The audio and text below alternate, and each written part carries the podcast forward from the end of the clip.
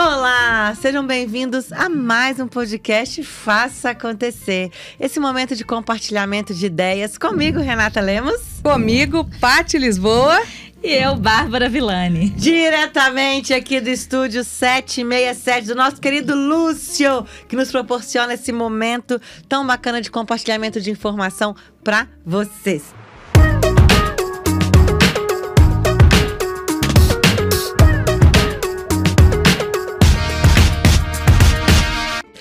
Hoje nós vamos falar de uma palavrinha que vem é, é, mexendo aí nas redes, que é learnability. Já ouviram falar nisso, meninas? Sim. Sim.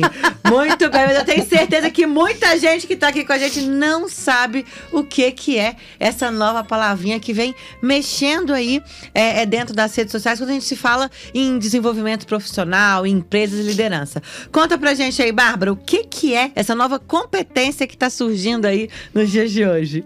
Learnability, né, para quem não sabe, é uma palavra inglesa que significa learn, vem de aprender e ability de habilidade. Então, habilidade de aprender. É, essa competência, né, ela tá lá. Não sei se foi uma pesquisa da Forbes, eu não sei, foi alguma dessas que sempre fazem, Sim. que colocou, saiu as 10 principais competências do líder do futuro e learnability tá lá, né? Por quê? Em um passado, é, era considerado inteligente, competente e tal, aquela pessoa que, que tinha muito conhecimento. Então, você decorar algumas coisas e tal, saber muitas coisas, era um, um padrão. Hoje já não é mais assim. A informação está aí gratuita o tempo inteiro para todo mundo. A velocidade de informação, as mudanças estão muito constantes, né? A velocidade de tudo. E nós precisamos de estar aberto ao aprendizado sempre. E isso, gente, é independente da idade, independente do tempo de profissão. Independente pessoas, da profissão. Da profissão, do tempo de profissão, da idade. Porque tem gente hoje ainda nas empresas que fala assim: ah, mas eu tô aqui há 30 anos já, eu não tenho mais nada que aprender. Hello, tem sim. Numa conversa como essa a gente pode aprender, né? Num treinamento, numa capacitação. E como as empresas já, já estão vendo a importância de levar um aprendizado constante dentro para as organizações, não é, Spati? Você vem fazendo muito isso, né? Exatamente, vem trabalhando muito essa, essa questão. E o que a gente tem que entender, como você disse muito bem, Rê, é que a nossa carreira, o nosso crescimento, o tipo de informação que chega até nós, nada mais é linear, né? Que era uma coisa previsível, dia após dia, passo após passo, numa crescente controlável. Agora, nós vivemos uma realidade exponencial. E o que é exponencial é algo que a gente não controla, né? Aí a gente tem que voltar lá para falar de mundo VUCA, de mundo BANI, mas falar dessa volatilidade, dessa incerteza, da nossa falta de controle, da ansiedade que a gente causa. São dados mais antigos, eu não sei de 2021, mas em 2020, é, uma pessoa, para ela conseguir ler tudo que estava no Google, ela ah. precisaria ficar 200 anos ininterruptos é na frente do computador, né? Eu, agora, com certeza, o conteúdo aumentou muito, né? Então, o tempo também... Anos. então, o tempo aumentou. Eu quero até atualizar esse dado. Mas só, só a gente pensar em 200 anos, ou seja, é impossível. Então, nesse quesito do learnability, a gente tem que entender que eu não vou conseguir ver todas as séries que eu quero ver. Ler todos os livros que eu quero ler, fazer todos os cursos que eu quero fazer, entenda. E aí o que, que eu preciso ter para ter, né, é uma excelência e parar com a minha ansiedade? Ter curadoria. Saber o que é importante para mim enquanto pessoa, enquanto ser humano, enquanto profissional. E aí entender o que eu preciso aprender, o que eu quero aprender e o restante eu aceitar que eu não vou conseguir assimilar, mas que tá tudo bem, porque a gente não é o único, né? Todo mundo. A e gente meio... chegou até a comentar sobre isso no podcast quando a gente falou de qualidade e quantidade de conteúdo, Sim, de é curadoria, isso? né? Porque é muito mesmo importante. quando a gente faz essa curadoria, quando você falou assim, o que é importante para mim como ser humano, em todas as esferas, né, da, da pessoa a gente mesmo assim não vai conseguir fazer tudo que a gente quer, não. Mesmo que a gente faça a curadoria, é. a gente não consegue, porque é muita coisa. E o mais importante dessa habilidade é a gente estar aberto a aprender. Né? É isso que eu acho que o mercado vem sinalizando, as empresas, e por isso isso vem aparecendo cada vez mais dentro das pesquisas e dentro das habilidades e competências dos profissionais e dos líderes do futuro, é essa nossa capacidade de estar aberto ao aprendizado. Né? Muitas vezes de, de quebrar ali né, aquelas certezas, até por causa desse mundo incerto, complexo, ambíguo, né, Volátil, antifrágil, é. todos os gente, todas É, as letrinhas que tem aí no- sobre Esse mundo assunto. Alfabeto. É, todas essas letrinhas desse mundo, mas que a gente precisa de entender que cada ser humano ele tem que estar aberto a isso, né? Eu acho que isso é primordial a gente entender como profissional, como é, é, né, como líder e como empresário, como empreendedor, que nós podemos aprender a todo momento e temos que estar aberto a isso. E hoje, infelizmente, muitas pessoas ainda têm resistência. Muitas empresas ainda acham que um treinamento, uma capacitação é custo. Ô, Rê, duas coisas que eu queria falar enquanto você. Eu, eu tenho que ficar anotando para eu falar o que eu quero falar. É, a primeira é, é, a gente, eu e a Paty, a gente já tinha comentado aqui em algum outro episódio da temporada passada sobre Alvin Toffler, né? Sim. O, escritor lá no século XIX, que ele falou: o analfabeto do século XXI vai ser aquela pessoa. Não é mais aquela pessoa que não sabe nem ler nem escrever, é aquela pessoa que não sabe aprender desaprender e reaprender, Reaprender. novamente, né? E é isso que a gente visionário, né? É isso que a gente vive hoje. E a outra coisa que eu estava conversando isso é, essa semana com um cliente meu lá no consultório. Ele é um empresário e ele falou assim: eu queria muito é, desenvolver os meus colaboradores e tal. E eu fiz uma pesquisa interna para ver o que, que era importante para cada um. E saiu cada coisa assim. É, ele ele estava me contando que ele patrocinou, ele pagou é, o curso. É uma empresa pequena. E ele pagou o curso, eu não sei se foi a graduação ou o ensino médio. Eu sei que algumas pessoas não tinham parte da formação acadêmica delas. E ele pagou, Investiu. investiu. E ele foi lá dar uma olhada na frequência e a galera não estava indo nas aulas. Aí eu falei assim com ele, mas você perguntou se isso é um valor para essas pessoas? E para aquelas pessoas não eram, né? E já escutei outros casos também de pessoas que trabalhavam em empresas é, tipo as nossas, que trabalham com desenvolvimento humano, e os colaboradores da empresa tinham é, gratuitamente todos os cursos disponíveis na empresa ninguém E que fazia. ninguém fazia. Mas, gente, eu vou dar pra vocês. Eu não faço os cursos nem que eu pago, entendeu? Não é os cursos que eu ganho, não. Né? Eu, do tanto de curso, se vocês forem olhar lá, né? Aquelas Hotmart Minote. Porque eu sou uma cliente. Expert, é VIP, Exatamente. VIP. Gente, né? Por que isso? Então, assim, aí, Bárbara, você matou a charada. Né? Assim, a gente faz as coisas por prazer ou por necessidade. Então, ou se essa pessoa não entende que aquela capacitação é importante para ela, ou se ela realmente não sente o chamado de fazer, ela não vai fazer. Porque as né? pessoas só vão criar o movimento se eles perceberem um ganho nisso.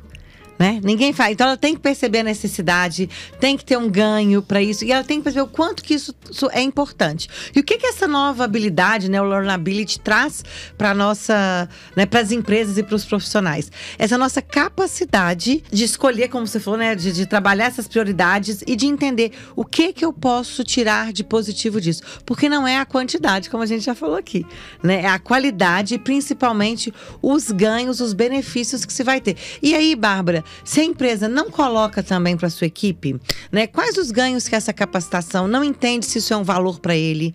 Porque não é fazer por fazer, né? Tem um órgão que a gente trabalha junto e que a gente tem falado muito da, da mudança da educação, principalmente da educação é, técnica, da educação curricular, enfim. E uma das questões é: não adianta a gente ofertar muitos cursos se as pessoas não sabem o porquê devem fazer esses cursos. As pessoas não vão. Ah, mas eu dou um tanto de curso para os meus funcionários, tem ali uma esteira. Mas para quê? Né? O porquê ele deve fazer. Ele tem consciência desse ganho, ele sabe onde que ele vai aplicar isso, ele vê essa necessidade, um benefício disso. Se ele não vê, provavelmente ele não vai É. se responsabilizar, Mas se comprometer. quando a gente estuda a andragogia, né, que é a aprendizagem em adultos, é, ela tem uma característica diferente da pedagogia que a gente estava falando em Uhum. outro episódio aqui.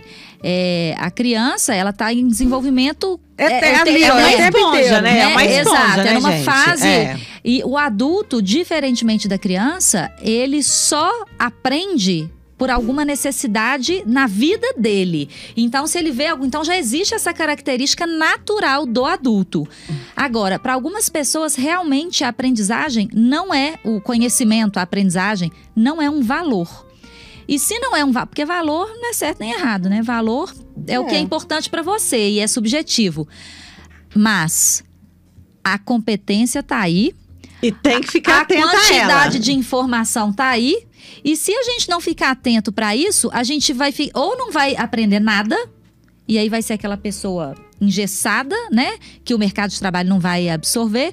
Ou então vai ser aquela pessoa que aprendeu aquilo e aquilo é para sempre o certo e, e não tem capacidade nenhuma de mudar. Agora, a gente sabe o que, que me, me ocorreu aqui, né? Enquanto professora, desde professora de educação infantil até como né, nos últimos anos professora de pós-graduação, é, a gente tem que começar, nós, enquanto indivíduos mesmo, enquanto pessoas, nós temos que começar a perceber que a gente aprendeu ao longo da nossa vida, né, um esquema de sala de aula, de algo imposto, com nota, com diploma, ou seja, a educação para nossas gerações e até, né, eu que tenho filhos aí em idade escolar, né, em várias duas filhas e uma na faculdade, a outra no ensino fundamental. Enfim, é sempre algo assim que é imposto, que são as instituições que colocam o horário de começar, o horário de acabar, o que, que você tem que fazer e você vai fazer uma prova.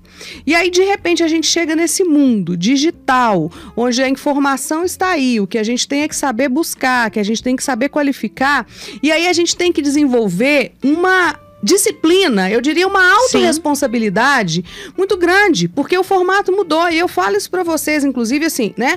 Além desses cursos, né, que eu compro, esses, vamos dizer, esses cursos livres e que eu adoro mesmo e que para nossa profissão é extremamente Precisa, necessário, é. né? Eu também sou aluna de especialização, né? Tô fazendo uma quarta especialização e pela primeira vez uma especialização 100% online. E gente, o que que acontece comigo? Eu não estou, eu não vou dizer que eu estou atrás atrasada, mas eu estou sempre no limite.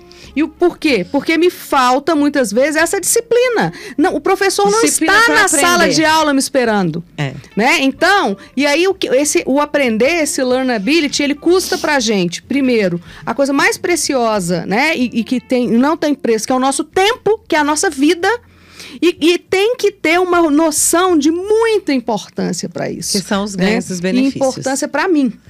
Olha, que bom. Acho que né, quem está ouvindo esse papo já está refletindo aí sobre essa capacidade de aprender e já vai saber lidar com esse movimento. Então, para que a gente possa fechar esse nosso assunto hoje, né? Então, vamos pensar aqui. As pessoas precisam estar abertas ao aprendizado, à mudança e precisam de sempre é, é, ou ter consciência desse ganho.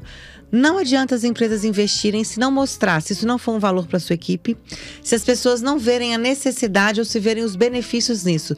Seria mais ou menos isso? O que mais? Ah, o que a Paty falou anteriormente, a curadoria, né? Tem muita informação, então se eu não souber para mim o que é importante. E, e como eu vou aplicar? Exato. Agora, uma coisa que enquanto você ficou falando aí da empresa, eu pensei aqui. É, claro, a, a, a empresa vai oferecer cursos, né? Hoje em dia as academias, né, empresariais dentro das empresas estão muito, tá muito em alta, né, dessas formações e tal.